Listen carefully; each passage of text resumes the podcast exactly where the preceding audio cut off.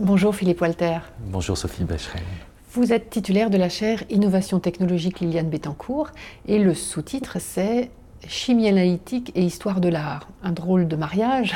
Pour quelle raison vous avez souhaité ce sous-titre? Donc peut-être un, grand écart. Moi je suis chimiste, je ne suis pas historien de l'art, mais j'essaie de concevoir des concepts de la chimie, des nouveaux instruments euh, d'analyse chimique des œuvres d'art pour apporter une dimension supplémentaire aux, descriptions euh, faites par les historiens de l'art, une dimension qui est sur la matérialité de l'œuvre, la matérialité du geste de l'artiste, essayer de comprendre ses motivations, et ces motivations qui ont souvent été contraintes par la chimie et qu'il a pu développer, modifier, transformer grâce à la chimie.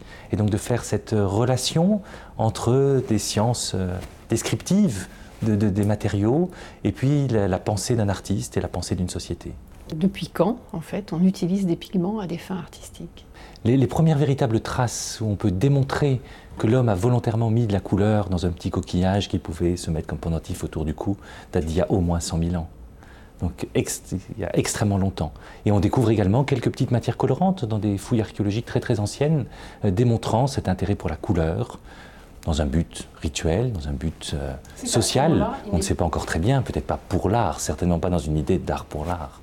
Est-ce que ce sont les peintures rupestres qui marquent le début quand même de cette utilisation? Bah, Avec le même problème de savoir si réellement c'est euh, dans une vision artistique ou dans une vision très symbolique et religieuse que, ces œuvres ont été, euh, ont été créées. Mais quand on voit des œuvres comme celle de la grotte de Lascaux, on se rend compte d'une complexité des couleurs où les hommes préhistoriques ne vont pas juste chercher à retrouver des matières naturelles dans la nature, mais ils vont également les mélanger pour obtenir des nuances avoir du rouge, mais avoir des tons plus violacés, des tons oranges, des tons jaunes, euh, par le mélange de substances, et donc commencer à faire une sorte de chimie, d'association d'ingrédients naturels pour répondre aux dessins qu'ils ont.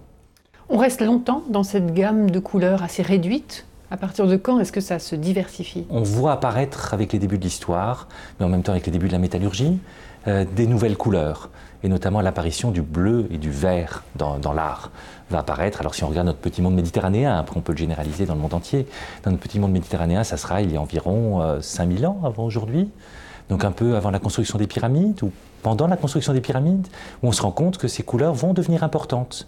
Et que si on est en Égypte ou en Mésopotamie, les artistes ou artisans n'arriveront pas à les trouver facilement dans la nature et tout de suite vont les synthétiser. Et là aussi, cette innovation technologique est omniprésente, puisqu'on se rend compte que pour faire un bleu, ils vont synthétiser un pigment qu'on appelle le bleu égyptien, qui existait aussi en Mésopotamie, en mélangeant une série d'ingrédients, du sable, des cendres végétales, euh, du cuivre, du calcaire, de façon à fabriquer des cristaux bleus d'un minéral qu'on appelle la cuprorivahite, qui n'existe quasiment pas dans la nature, et qui va leur donner la magnifique couleur qui leur permettra de réaliser, par exemple, les fleuves, les rivières, et puis le ciel, qui n'existe pas dans les formes plus anciennes d'art. Vous êtes à l'origine de ce décryptage, de cette décomposition finalement de la fabrication des, couleurs. Pour les Égyptiens, comment vous êtes arrivé à déterminer les différents ingrédients qu'il y avait dans ces bleus justement? Donc c'est là où je dirais que l'innovation technologique prend un autre, euh, un autre sens, où on peut considérer qu'aujourd'hui, on est capable de développer des instruments qui nous permettent de comprendre cette histoire des pratiques artistiques. Et depuis maintenant un certain nombre d'années, mais en fait depuis deux siècles, depuis que la chimie analytique existe, des chimistes se sont intéressés à mettre des méthodes au point. Donc euh, des personnes au tout début du 19e siècle, Chaptal, au 19e siècle, Berthelot également, vont réussir à analyser les peintures de Pompéi ou d'autres matériaux découverts par les archéologues, en faisant des gros prélèvements, en les détruisant, en partie, en détruisant ces prélèvements, et, de là, réussir à commencer à comprendre cette histoire des techniques. Mais aujourd'hui, et c'est ça peut-être la grande nouveauté, on est capable de faire de l'analyse non invasive, de déplacer les instruments, le laboratoire n'a même plus euh, besoin d'accueillir l'œuvre. Le laboratoire se déplace n'importe où dans le monde grâce à la miniaturisation, grâce à des nouvelles technologies, et ça va nous permettre d'étudier tous les sujets que l'on veut, de cette tombe en Égypte qui va nous révéler les pratiques de l'artiste ou dans la grotte de Lascaux, aussi bien que sur des peintures du 19e ou du 20e siècle. Et notamment grâce aux rayons X, aujourd'hui, on arrive à, déterminer avec beaucoup de précision la nature des ingrédients, les mélanges et derrière la sophistication euh, des recettes ou des formules inventées par les artistes, et puis même retrouver les impuretés qui nous ramènent dans le voyage ou dans l'économie et qui nous permettent de démontrer que cette matière vient de tel ou tel endroit et que peut-être qu'un pigment utilisé à la Renaissance en Italie aura une autre origine que la même couleur utilisée par un peintre dans les Flandres. Pourquoi les rayons X permettent de dévoiler justement chaque ingrédient? Ah, Parce que les rayons X ont l'avantage d'interagir avec la matière, on le sait quand on va chez le médecin, euh, de différents types de manières. Donc on connaît bien la radiographie, qui est toujours très utilisée dans, dans le domaine de la compréhension des pratiques artistiques.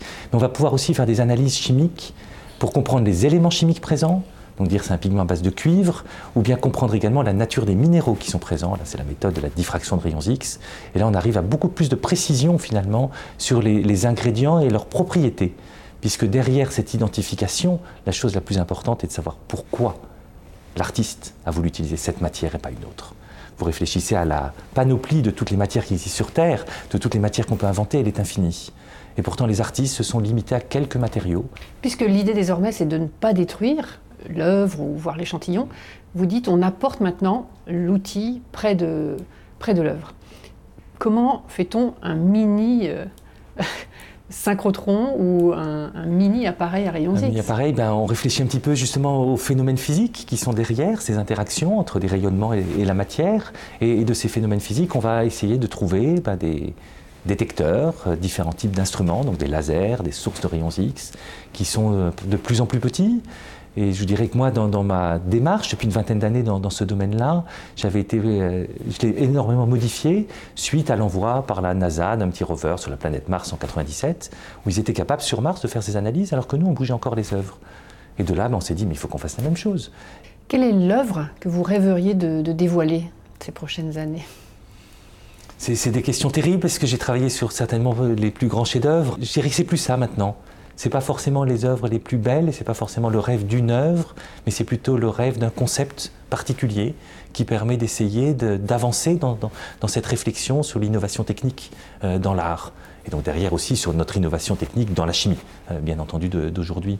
Et donc là, ben, on peut voyager dans le temps un petit peu comme, on veut. Actuellement, je travaille beaucoup sur la, période anglaise, euh, l'époque victorienne, fin du 19e siècle. C'est pas forcément des grands chefs-d'œuvre, c'est pas les œuvres les plus connues du monde, mais on arrive à faire une réflexion intégrant toutes ces dimensions, euh, qui est extrêmement innovante et qui va permettre sans doute de visiter autrement encore cette histoire de la peinture et des relations entre les artistes, les scientifiques et puis la société.